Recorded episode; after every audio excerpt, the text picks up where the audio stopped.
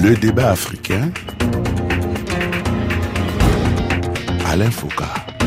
Lorsqu'on parle d'elle sur le plan international, c'est toujours pour évoquer des drames violents, viols collectifs, exactions des bandes armées, enlèvements crapuleux, des tueries qui n'en finissent pas. Rien que depuis fin 2019, les ADF, les forces démocratiques alliées, un groupe armé à tendance islamiste, au discours islamiste et aux méthodes islamistes, pour reprendre les termes du président, sont accusés d'avoir massacré plus de 1000 hommes, femmes et enfants dans le territoire de Béni.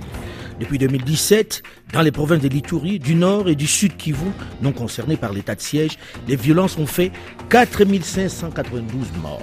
C'est pour mettre un terme à cette insécurité que le 6 mai dernier, le président Félix Tshisekedi Chilombo a instauré l'état de siège en Itourie et au Nord Kivu deux provinces de l'Est de la République démocratique du Congo. Près de deux mois après l'instauration de cet état de siège, quel bilan?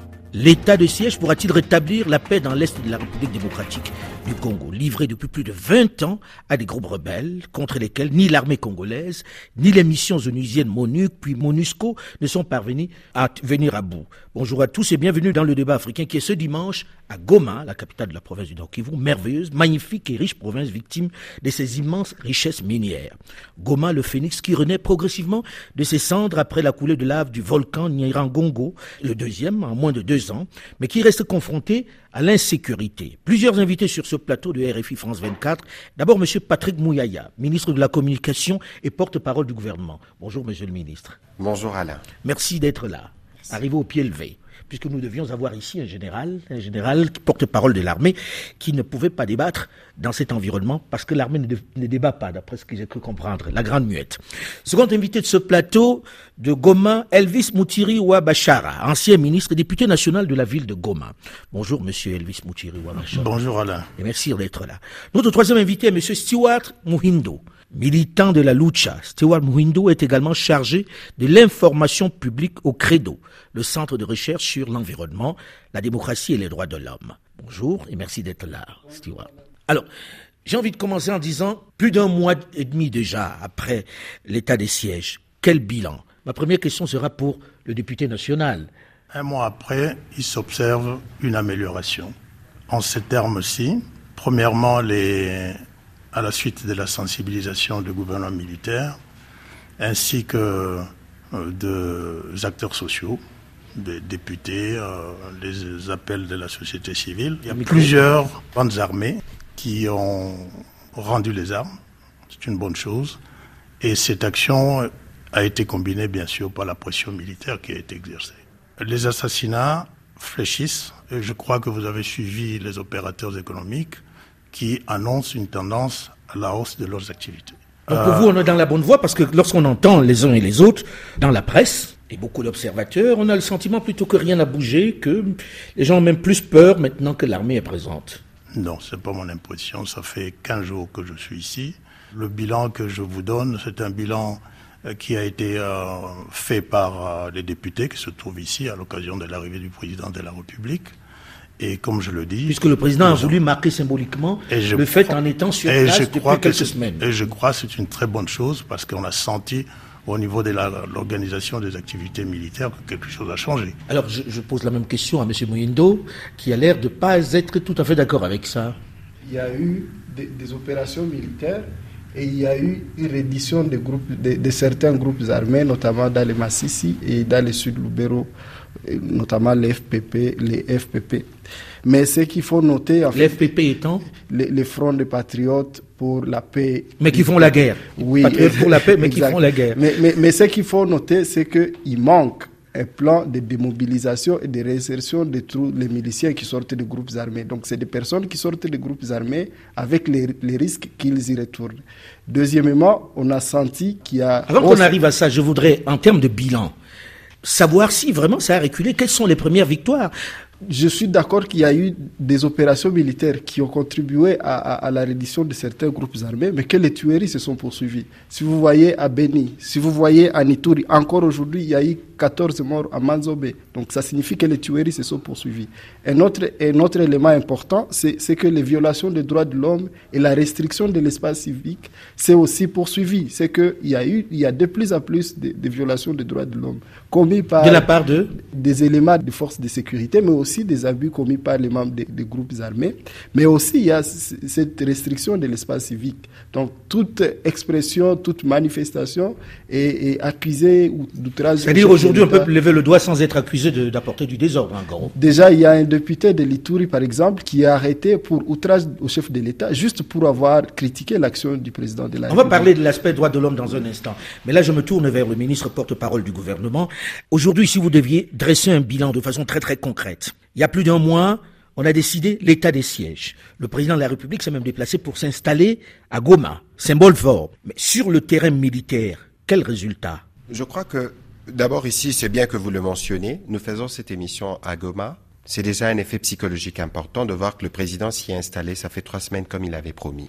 Alors, lorsque les gens parlent de bilan je ne sais pas qu'est-ce que vous voulez voir comme bilan, parce qu'ici, nous avons instauré l'état de siège parce que ça fait 25 ans qu'on essaye de mettre fin à toute cette situation d'insécurité. L'état de siège, c'est un peu pour pallier au plus urgent. C'est une thérapie de choc. Mais la solution à cette crise que nous connaissons, M. Alain Foucault, ne se résumera pas simplement du fait de l'installation de l'état de siège.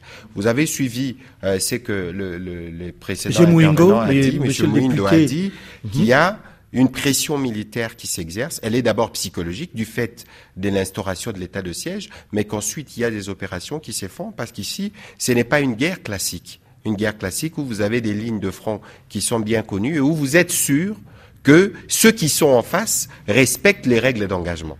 On va en parler parce que vous avez vu que hier à Béni, pour la première fois, c'est dans les centres-villes, on a vu des, on a vu de kamikazes. C'est extrêmement grave parce que dès le départ, nous nous disons que cette, guerre, cette guerre, est asymétrique. Et donc aujourd'hui, nous, nous sommes plutôt satisfaits de voir qu'il y a une pression militaire, de voir que nous avons enregistré, je crois, des milliers euh, des miliciens qui ont fait la reddition. Nous sommes en train nous sommes dans un processus intermédiaire. Le Premier ministre était ici, il a reçu des délégations de miliciens en attendant de mettre en place un processus DDR différent du processus précédent. Parce qu'avant, c'était la démobilisation, les désarmements, la réinsertion, mais ici, on a rajouté un aspect communautaire. Et d'ailleurs, dans les analyses que nous faisons, nous nous disons que si nous voulons apporter une solution durable, peut-être faut-il envisager que les miliciens qui se rendent de ce côté, voir comment les amener ailleurs pour voir dans quelle mesure on peut les réformer pour les réinsérer dans la vie civile. Ici, nous tenons à saluer, par exemple, l'implication des élus et des différents acteurs qui ont euh, choisi de soutenir l'action de l'état de siège, qui a été une réclamation, parce que la population. Il y, en a qui il y en a qui n'étaient pas pour l'état de siège, hein, qui continuent s'intéresser. Le, le, le, problème, c'est que nous sommes dans un état démocratique où les avis opine. Mais ici, vous êtes président de la République. Vous regardez les efforts économiques qui sont concentrés pour mettre fin à cette situation. Et ce qui est encore plus choquant, cher Alain Foucault, c'est que lorsqu'on parle de cette partie du pays, tout le monde pense que euh, dans cette ville de Goma, vous pouvez pas circuler parce qu'on tue à tous les coins de rue et tout. Nous, nous avons fait trois jours à Béni avec le président de la République. Oui, mais en même temps, on peut pas dire qu'il n'y ait pas de tueries dans ces zones-là. Les morts là ça, veut dire, écoutez, c'est pas que les morts n'existent plus, mm. mais la manière de présenter cette situation, les gens pensent que nous sommes en train de vivre une situation euh, euh, des tueries quotidiennes. Nous avons été à Béni, nous avons amené la télévision nationale à Béni. Les gens ont vu qu'à Béni, les étudiants vont à l'école. Au-delà de la situation de l'insécurité, au-delà de la catastrophe que la ville de Goma a connue, vous avez vu que les, populations d'ici ont développé une forme de résilience. Et que ici, moi, mais je ils n'ont pas tellement le choix. On va, on va revenir là-dessus, mais j'ai envie qu'avant qu'on aille plus loin, parce que les gens nous regardent à travers le monde, qu'on explique un peu qu'est-ce qui a installé ces groupes armés, ces groupes rebelles dans cette région? Pourquoi on en arrive là? Monsieur le député Il y a d'abord 1994, euh, n'oublions jamais ça. Il y a eu un déferlement des réfugiés rwandais dans une ville de 150 000 habitants. Il y en a eu 2 millions. Donc on est passé de 150 000 à 2 millions 150 000. Et donc tous les systèmes sécuritaires, tous les dispositifs sécuritaires a explosé. Et la communauté internationale ne nous a pas aidés parce que les réfugiés devraient rentrer d'où ils sont partis. Ces personnes ont ainsi, que ce soit les ADF, les ADF, eux, ils sont venus. Qui sont un groupe euh, rebelle qui, qui, sont des dit rebelles. avoir fait allégeance à, l'État islamique.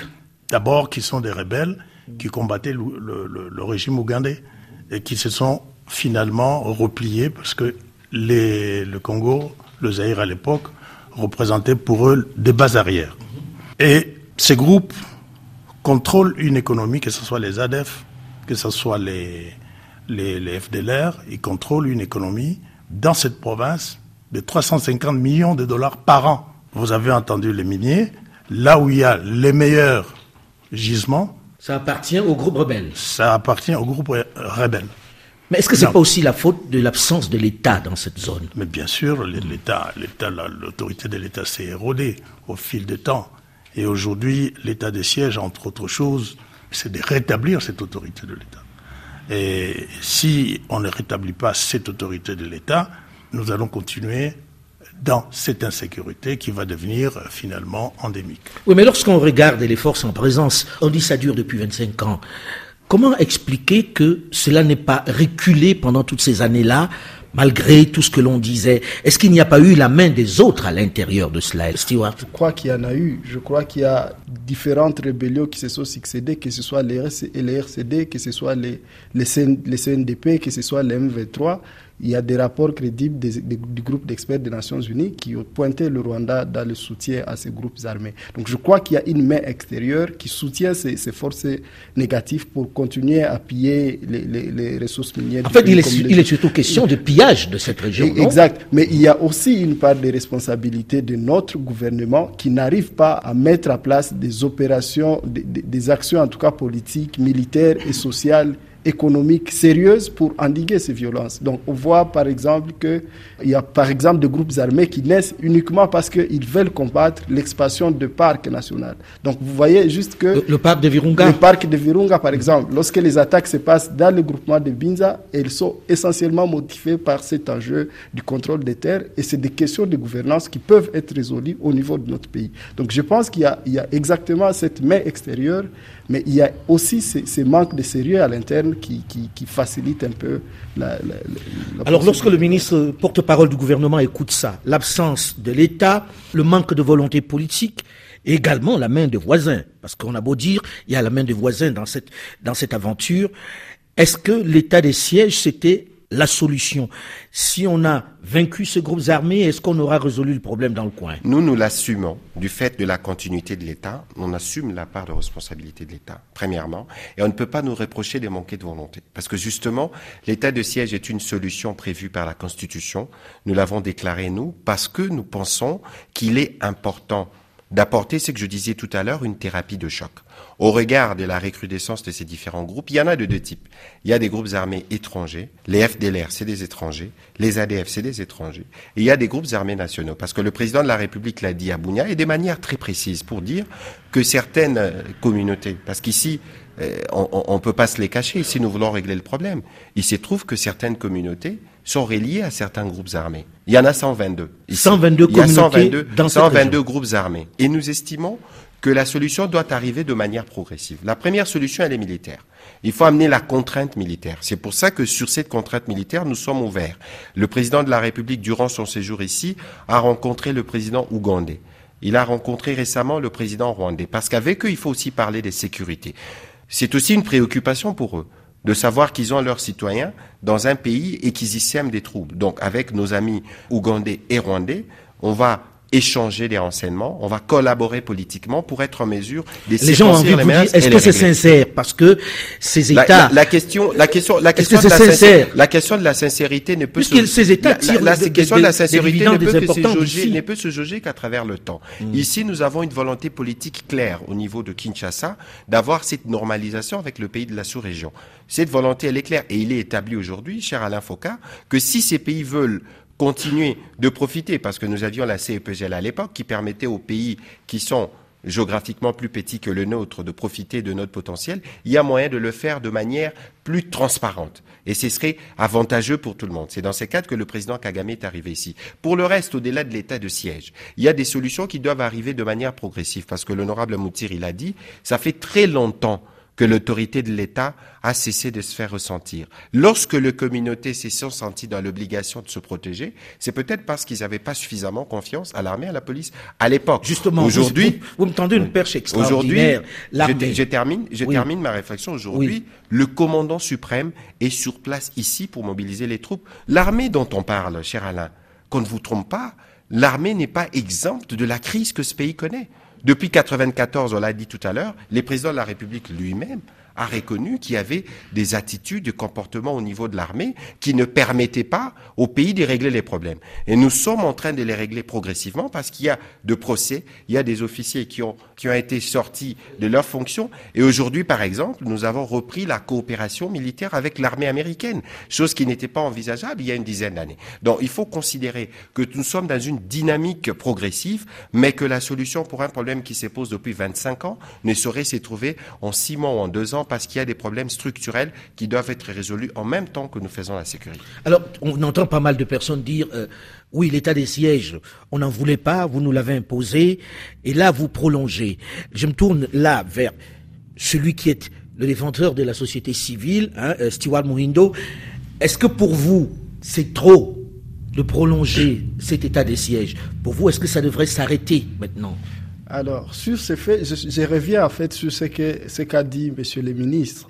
Donc, il a exactement dit que la déclaration de l'état de siège en soi, ce n'est rien. C'est ce qui suit après. Ce sont les opérations militaires. C'est un plan de réinsertion. C'est l'engagement de, de, de, traiter les causes profondes des conflits qui compte. Alors, moi, je pense que c'est là peut aussi se faire sans état de siège. Je, Comment ça je, je pense qu'on n'a pas besoin de déclarer un état de siège pour qu'on mène des opérations militaires. Parce que, en fait, ce qu'il faut comprendre, c'est que l'état de siège crée aussi un autre environnement. Je vais revenir, par exemple, sur le secteur de la justice. L'état de siège a fait que les compétences pénales des juridictions civiles soient dévolues aux juridictions militaires. Mais au Nord Kivu, par exemple, il y a trois juridictions militaires alors qu'il y a 12 juridictions civiles. Ça signifie désormais que trois juridictions militaires vont couvrir tous les dossiers qui étaient, qui étaient traités par 12 juridictions civiles. C'est impossible. Donc ça veut dire qu'on est entré, l'état de siège crée un environnement un peu plus contraignant pour les civils, alors que tous les fonds, en fait, tout ce qui aurait dû être les fonds de l'état de siège, peut être mené sans qu'on ait décrète cet état de siège et qu'on arrête la vie qu'on n'arrête pas la vie, en fait, qu'on qu bloque. Mais là, on, dit, on vous dit qu'il n'y avait pas de vie avec la violence qu'il y avait ici, avec l'insécurité qui prévaut. Est-ce qu'il ne fallait pas passer par un état, par une situation de choc pour résoudre le problème pour un moment? Comme je l'ai dit, encore une fois, la situation, je m'excuse, elle s'est aggravée. Donc, si on compte le nombre de personnes décédées, si on, on, on interroge la maman de Oicha, de Boulongo, de Mutwanga, elle vous dira que je suis toujours en insécurité. Donc pour elle, il n'y a pas de changement. Et moi, ce que j'ai dit, je suis d'accord avec les ministres sur le fait que l'état de siège, c'est juste un concept, mais c'est les fonds, ce sont les actions qui suivent qui sont essentielles. Mais là, vous revenez à quelque chose. vous, dites, les gens, vous dites qu'il y a toujours des morts, il y a toujours des violences. Or, tout à l'heure, j'avais l'impression que vous étiez d'accord que ça reculait un tout petit peu, les violences. Ce que j'ai dit, c'est que c'était la reddition de groupes. C'était certains groupes. Évidemment, je suis d'accord sur le fait que l'état de siège a créé quand même un certain, un certain choc psychologique qui a poussé tout le monde à s'interroger et à, et à prendre certaines, certaines décisions. Mais au fond, c'est du feu de paille. Donc, il faut, il faut, il faut des choses plus profondes, il faut des choses plus sérieuses pour arriver à, à pacifier la région. Et je pense qu'il est possible de mener toutes ces actions essentielles pour la paix sans nécessairement passer par l'état de siège, parce que l'état de siège a un coût très élevé pour les, pour les citoyens, comme je l'ai dit déjà. Sur, sur le droit de l'homme sur, sur, le droit de l'homme, comme je l'ai dit, sur l'administration de la justice, parce qu'aujourd'hui, c'est, par exemple, la personne qui est à Walikale, qui, à qui, auprès de qui on a volé une poule, il doit venir siéger à Goma à plus de 250 km pour obtenir justice. Ça veut dire que, si j'ai bien compris, ça veut dire que toutes les autres juridictions sont mises en veilleuse. Exact. Et ça cause quand même un problème. C'est impossible, allez Foka, c'est impossible aujourd'hui d'obtenir même un simple jugement pour le changement du nom.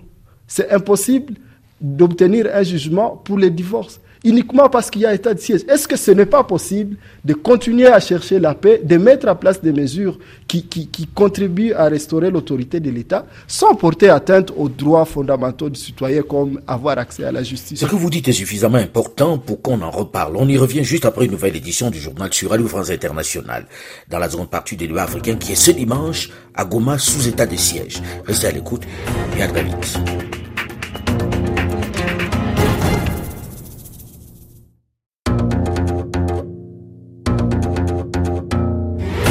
Le débat africain. Alain Foucault. Plus d'un mois et demi après l'instauration de l'état de siège dans les provinces du Nord Kivu et de l'Ituri, les deux régions où sévissent des bandes armées depuis près de deux décennies maintenant, où l'actualité est rythmée par les enlèvements, les pillages, les massacres et les viols qui y perpétuent, quel bilan? La détermination du président Félix Tshisekedi, qui a choisi la solution militaire pour mettre un terme à cette insécurité chronique, et qui, pour bien marquer son engagement, s'est installé à Goma pendant plusieurs semaines déjà, a-t-elle marché Bonjour et bienvenue à tous ceux qui nous rejoignent seulement maintenant dans la seconde partie du débat africain, qui est ce dimanche à Goma, le chef-lieu de la province du Nord Kivu, dans l'est de la République démocratique du Congo, sur la rive nord du lac Kivu, avec sur ce plateau plusieurs invités. D'abord, Monsieur Patrick Mouyaya, ministre de la Communication et porte-parole du gouvernement. Second invité de ce plateau de Goma, Elvis Moutiri, ou Bachara, ancien ministre et député national de la ville de Goma. Troisième invité de ce plateau, M. Stewart Muindo, militant de la Lucha, un mouvement citoyen qui lutte pour la dignité humaine et la justice sociale. Lucha qui signifie lutte pour le changement. Stewart Muindo est également chargé de l'information publique au Credo, le centre de recherche sur l'environnement, la démocratie et les droits de l'homme. Voilà pour notre plateau. Alors nous avons terminé la première partie de cette émission en évoquant le fait que l'état des sièges instauré il y a près de deux mois maintenant bloquait toutes les administrations et empêchait aux populations de fonctionner normalement. Même la justice est bloquée, toute l'administration aussi.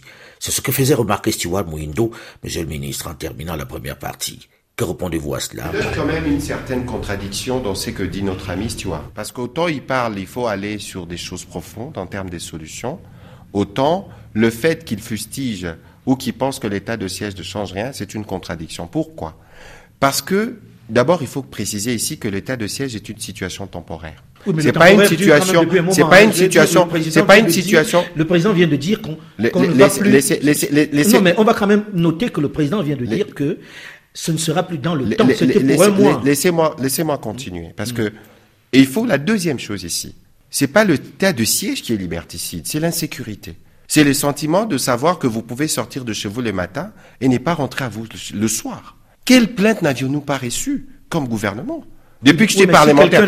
non, écoutez, écoutez, écoutez, non, c'est une, situation temporaire. Parce que quand les gens se disent, parce qu'il faut dire des choses franchement, on va pas citer des, des noms des gens ici, mais qui ne sait pas que la guerre asymétrique que nous menons, nous ne pourrons pas la réussir si on n'a pas un réseau de renseignement fort. Qui ne sait pas qu'il y a des réseaux dans cette province ou dans l'Itourie qui entretiennent les sécurités qui en profitent? Qui ne sait pas que certaines personnes s'y réfugient derrière leurs humilités et tirant des ficelles derrière, par exemple contre la MONUSCO? Qui ne le sait pas?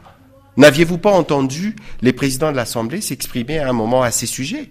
Mais parce que c'est pas tout le monde qu'il faut fustiger, mais parce que la complexité de la question ici requiert de mesures exceptionnelles qui permettent à l'armée, qui permettent à la police d'agir directement et non pas de se réfugier derrière de principes. Alors ici, il faut que notre ami s'apaise c'est une situation temporaire qui est fixée, qui est régie par une ordonnance. J'espère qu'il a lu. Et donc, et donc commence à, durer un peu. Oui, monsieur même si ça dure six mois, je termine par là. Même si ça dure six mois, si ça dure une année, mais tant que la thérapie de choc est apportée et que la solution au problème des sécurités majeures est donnée, le reste viendra de soi. Nous aurons le temps de régler tous ces problèmes qui n'est pas plus important qu'assurer la sécurité de vies humaines. Mais on vit au quotidien hein, et les problèmes sont au quotidien, donc ils ne vont pas mettre leur vie en veilleuse pendant six mois. Je crois que c'est très important de faire un état de siège pour permettre effectivement à ce que le travail de sécurisation se fasse dans la sérénité. Et ce que le ministre vient de dire,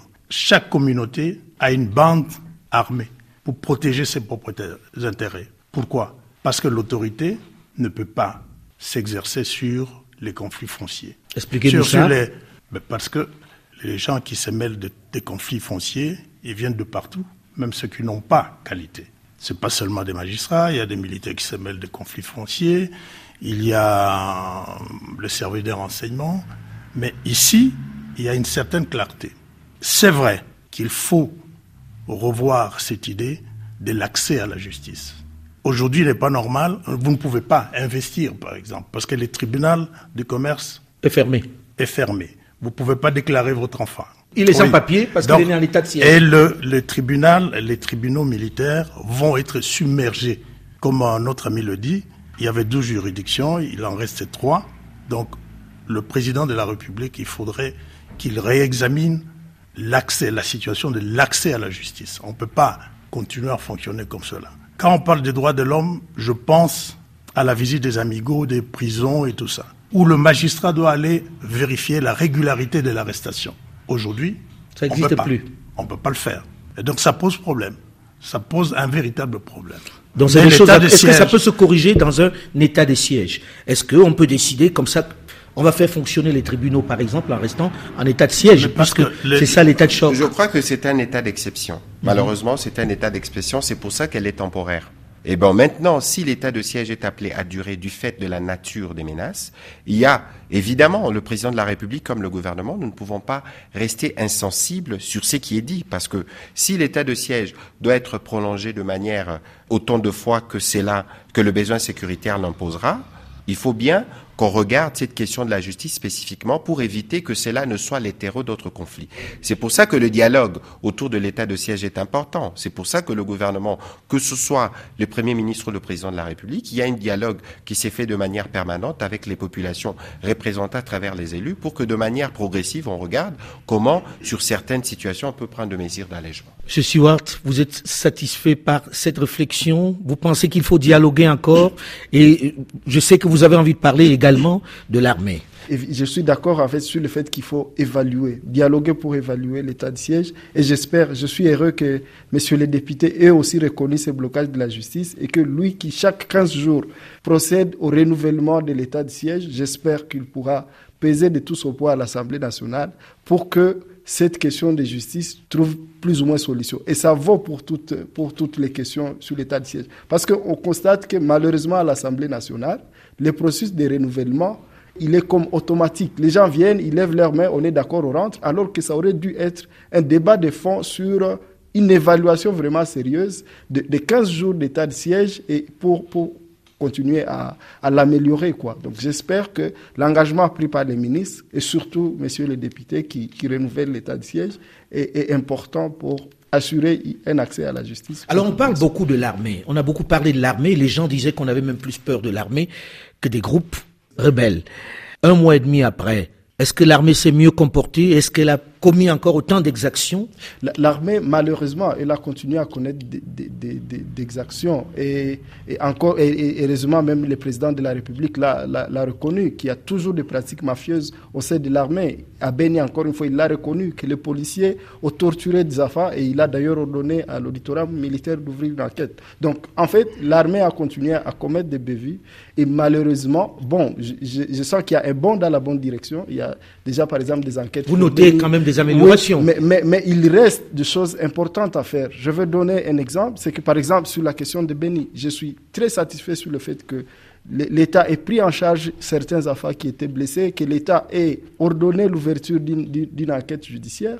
Mais les, personnes qui sont impliquées dans, dans, ces violences, dans ces, dans ces, atteintes aux droits de l'homme ont encore été responsabilisées par le président de la République lui-même. Alors que le, le meilleur signal pour la lutte contre l'impunité. Quand vous dites ça, parce qu'on entend beaucoup dire ça, le président aurait promu des gens qui ont commis des exactions. Le, le, président de la République a promu, par exemple, le, colonel François Kabea, qui était responsable de la police à Beni, qui a commandé les troupes pour mener la répression contre les élèves et contre les femmes, et c'est lui qui est promu maire de la ville de Goma. Donc je pense que ça, ça, trahit plus ou moins les, bons discours de lutte contre l'impunité, de proximité avec les populations qu'il tient toujours. Donc je pense qu'il est important que ce serait un signal très fort pour lui que les personnes qui sont présumées avoir été impliquées dans des situations de violation des droits de l'homme ou dans des, opérations mafieuses soient carrément écartées de la gestion des opérations militaires, mais aussi des entités pendant cet état de siège. Ce serait, je pense, très, très rationnel et, cohérent en termes de discours et d'actes à poser. Dommage, parce qu'on avait un général qui devait venir ici, mais bon, c'est la grande muette, il aurait répondu, mais je pense que monsieur le ministre peut répondre à ça. Est-ce que ça va mieux dans l'armée? C'est extrêmement grave. Est-ce que, ça va mieux? C'est extrêmement grave, c'est que si tu as dit. Parce que vous savez, Alain Foucault, des mauvais journalistes, il y en a. Des mauvais avocats, il y en a. Ça veut dire qu'aujourd'hui, on ne peut pas jeter l'anathème sur tout un corps parce qu'il y a deux brebis ou trois brebis galeuses. Encore que là, le président de la République, le commandant suprême lui-même, l'a reconnu. L'a reconnu. Et donc, il ne faut pas considérer que nous, parce que nous sommes au gouvernement aujourd'hui aux responsabilités, que nous avons les solutions à tous les problèmes qui sont récurrents à la nature même du problème économique que oui, Mais comprenez dans le même temps. Que, non, ça veut dire que dans le même temps que, les gens ici, se disent, reconnaissent ça, pourquoi ils envoient Non, regardez, parce que il faut pas, il faut faire attention. Ce n'est pas parce qu'il y a deux, trois, quatre organisations qui ont dit que M. Alain Foucault a mal présenté l'émission, que tout de suite, RFI, votre direction va vous dire, écoutez, arrêtez de faire l'émission. Mais à quoi ça, sert hein, justement À quoi justement ça sert de faire des enquêtes? Lorsque vous vous pensez que vos avis doivent frimer sur des avis qui doivent être corroborés. Voyez par exemple, parce qu'ici nous assistons et ça dure depuis plusieurs années. Est-ce que vous savez quels sont les sacrifices que consentent nos militaires? Est-ce que notre ami qui est là, il sait qu'il est protégé par la police, par l'armée. Même si on est peut-être, même si on est, même si on est, bah, les tueries, M. Alain Foucault, il peut y en avoir. En France, il y a des gens qui arrivent à être, qui arrivent toujours à échapper. Donc, il faut regarder ici, nous sommes dans une dynamique de reconstruction de l'État. Il faut le reconnaître. Et donc, l'armée est une armée qui est en phase de reconstruction. Lorsqu'il y a des difficultés, on le reconnaît. Mais aujourd'hui, notre armée, on ne peut pas dire de notre armée par exemple, que c'est une armée des criminels ou des personnes qui violent de manière délibérée les droits de l'homme. C'est méconnaître. Moi, moi j'ai fait. Mais le président, l'a. Mais quand le président l'a reconnu, c'était à quelle période hmm. Quand le président l'a reconnu, regardez, hein. regardez d'où nous venons. Hmm. Regardez d'où nous venons, où nous sommes. Quand le président circonscrivait le problème, j'étais dans la salle. C'est des pratiques qu'il a trouvées fort malheureusement, mais c'est des pratiques qui n'existent plus. Parce qu'aujourd'hui, il y a une volonté politique claire. Par exemple, à Nitouri, pour la première fois, il y a un auditeur militaire qui est installé là-bas pour suivre toutes ces questions d'exaction. Et vous savez que dans l'armée, pendant l'état de siège, la discipline est encore plus forte qu'elle ne l'est avant. Et donc, notre ami, et comme tous les autres, ils doivent s'apaiser parce que les questions sont bien prises en charge. Ici, l'idée, Alain Foucault, ce n'est pas l'état de siège qui va nous permettre de régler tous les problèmes de sécurité dans cette région. Encore qu'ici, je dois vous dire, que les pressions, par exemple, que subissent les groupes euh, terroristes et les ADF. Mais qu'est-ce qu'ils font, eux, quand ils reçoivent une pression militaire? Ils s'en prennent à la population. Ils font la publicité sur des massacres qu'ils commettent, et certaines personnes, parce qu'ils sont tellement animés d'une volonté de diaboliser notre armée, ils disent l'armée ne fait rien. Mais ils ne savent pas que ces massacres, c'est, les résultats d'une pression, et qu'aujourd'hui, nous tous, lui, Stewart, l'honorable. Nous tous, nous devons nous unir autour de notre armée et contribuer parce qu'aucune armée ne peut gagner une guerre. Si, mais bien sûr, même aucune armée, même si, absolument, sans avoir confiance à l'armée, vous ne concourez pas à régler les problèmes de sécurité. Quand il prend un exemple, je pense qu'il faut être attentif à cela, même si vous devez lui répondre tout simplement qu'il va y avoir des enquêtes ou que les enquêtes sont en cours. Mais il n'est pas le, seul. il n'est pas le seul à avoir des doutes sur la probité de cette armée, sur les pratiques de cette armée. le doute de probité, mon cher Alain, mm. mais nous pouvons les avoir sur des activistes de droits de l'homme aussi. Pourquoi vous voulez Dans le même temps, on sait ce qui s'est passé. C'est ces focus là qui est fait, qui est tenté, parce que fort malheureusement, on ne parle pas beaucoup des choses positives qui se font dans notre armée, parce que le genre pour eux, ce qui importe, c'est les brebis galeuses, qui sont d'ailleurs en train de subir la rigueur de la justice, ou qui la subiront parce que le processus est en cours. Et donc ici, Alain, il faut nous mettre dans une perspective d'avenir. Il faut regarder les efforts qui sont faits dans un contexte économique difficile, dans un contexte sécuritaire complexe. Je vous donne les cas de l'Itourie. Nous discutions quand nous étions là-bas avec les généraux. Il nous dit, moi je dois lancer des opérations contre la Codeco. Mais il se trouve que ces enfants qui sont là-bas sont des enfants de mes administrés. Alors vous êtes chef militaire, qu'est-ce que vous faites? Vous déclenchez les feux contre les enfants de vos administrés ou vous passez par une méthode où vous impliquez les communautés? Parce que nous avons dit ici que la composante militaire n'est pas la seule composante qui va régler les problèmes. Donc il y a une composante qui implique que nos amis, par exemple de la lucha, de s'impliquer dans une dynamique où toutes les communautés commencent à contribuer pour régler les problèmes de sécurité. reconnaît quand même qu'il y a eu un les bandes armées ont été neutralisées. Il a commencé en le disant, mais il a le droit de regarder ce qui ne va pas. et, il a le droit de mentionner des choses qu'il remarque. Donc quand il parle de l'armée, il n'est pas le seul à en avoir parlé. Alors vous, vous êtes élu de Goma, Monsieur Moutieri. Aujourd'hui, vous dites, ça a plutôt bien avancé jusqu'à maintenant. Sur combien de temps pensez-vous que cet état de siège doit rester encore? Si on veut un état de siège qui produit des résultats par rapport aux opérations militaires, il faut l'évaluer par rapport à ces opérations. Mais ce qu'il faut retenir, il faut y revenir parce que c'est très important. Les bandes armées, non seulement elles sont neutralisées, mais il faut savoir que les clivages ethniques et communautaires sont réduits au moment où nous parlons. Et ces clivages ont été portés toujours par nous, les hommes politiques. Il faut le savoir. Et que donc, quand on parle de la restriction des activités, je dirais moi des activités politiques, je pense que c'est dans le même but de pouvoir laisser l'armée, les services de renseignement faire leur boulot. Ce qu'il faut dire, et c'est que je répète tout le jour à mes électeurs, l'armée a besoin de la collaboration de la population. L'armée a besoin des informations, des renseignements nécessaires pour son travail. Et que donc, pour répondre à votre question, si l'état de siège nécessite une période propice à des activités militaires, il faut le faire. On ne le limite pas dans le temps Non, moi je, ne, je ne limiterai pas dans le temps par rapport aux activités militaires. Mais qu'on améliore la vie des gens quand même pendant ce temps. Non, ce qui est important, c'est d'examiner la question de l'accès à la justice. Il faut voir aussi l'administration. L'administration, elle est importante dans le Nord Kivu. Je ne pense pas, à mon avis, que l'administration militaire telle qu'elle a été euh, mise en place suffira à faire fonctionner la province.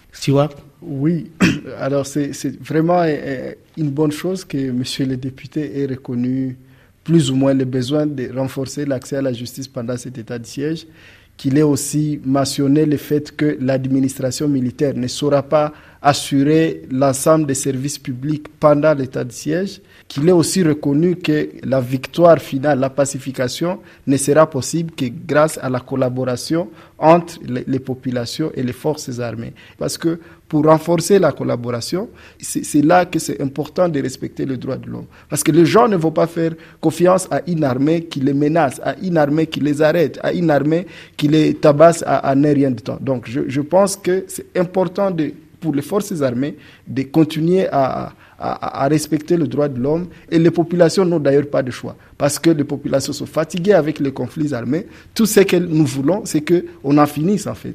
Nous avons d'ailleurs plusieurs fois fait preuve de, de, collaboration avec les, les, forces armées. Il y a deux jours, des, des, écoliers de Mutuanga en secteur Wenzori, à territoire de Beni, ont apporté des vivres à l'armée. Donc c'est des, des, écoliers, c'est des, des enfants qui comprennent que euh, pour eux, la solution, c'est l'armée. Mais si cette armée est encore la première à tabasser ces gamins, ça veut dire que demain, ils ne reviendront pas. Alors, en, en, un mot, parce qu'on arrive au terme de cette émission, est-ce que on a déjà enclenché la suite de l'état de siège? Parce que il s'agit d'abord d'économie dans cette région-là.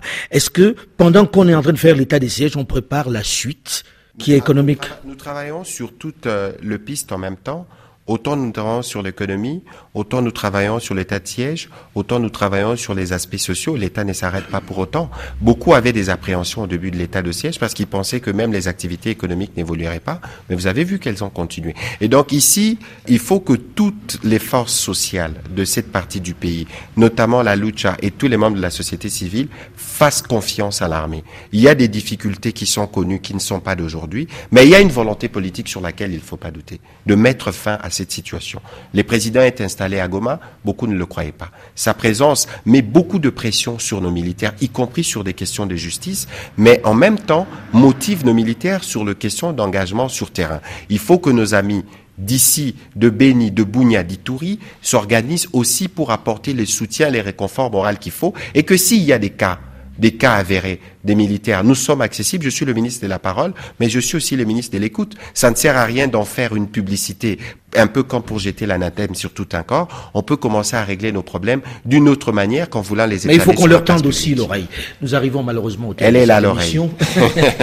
on arrive au terme de cette émission. Merci monsieur d'avoir accepté de, de venir en débattre. J'avais rêvé d'un général sur ce plateau pour en parler et on caresse l'espoir que cette ville et cette merveilleuse province d'une inestimable richesse naturelle et minérale trouvera enfin la paix et se développera à sa bonne mesure. Merci en tout cas et bon courage à vous. On reviendra ici en espérant arriver sans qu'il y ait des militaires. Et parler d'économie, c'est Et parler d'économie puisque c'est ce qui nous intéresse. Merci. Le débat africain s'est terminé pour aujourd'hui. Delphine Michaud, Olivier Raoul et Alain Foucault, nous vous donnons quant à nous rendez-vous la semaine prochaine, même heure, même fréquence. À très vite.